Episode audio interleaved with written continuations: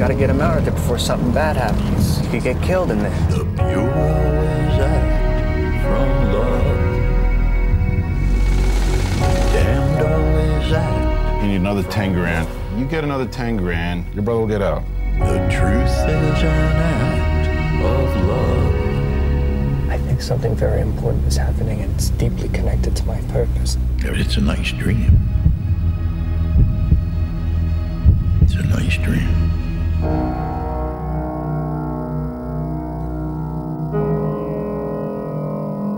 Le film qui aurait dû remporter la Palme d'Or cette année à Cannes, c'est Good Time des deux frères juifs new-yorkais Joshua et Benny Safdie.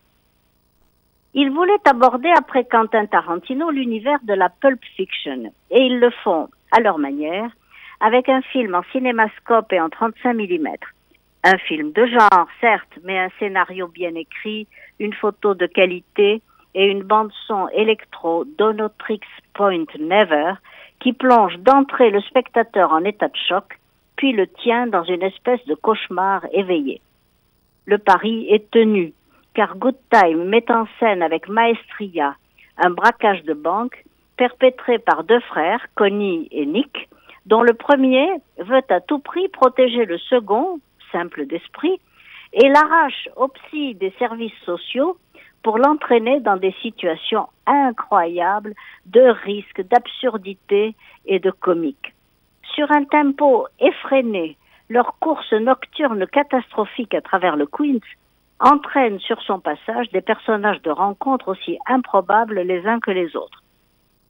Le scénario de Ronald Bronstein, superbement construit, se déroule en une seule nuit, à un rythme époustouflant, et fait graviter autour de ces deux personnages, hallucinés et hallucinants, sympathiques mais éminemment maladroits et malchanceux, des êtres aussi démunis qu'eux. Une copine qui prête à Connie la carte bleue de sa grand-mère, une grand-mère haïtienne handicapée et sa petite fille qui reçoivent chez elle Connie dans un état catastrophique. Avec Good Time, les frères Safdie nous entraînent à grande vitesse dans le vertige d'une folie destructrice, dans une cavalcade à corps perdu, au milieu d'une cité fantôme où les néons sont aussi agressifs que la musique électrique.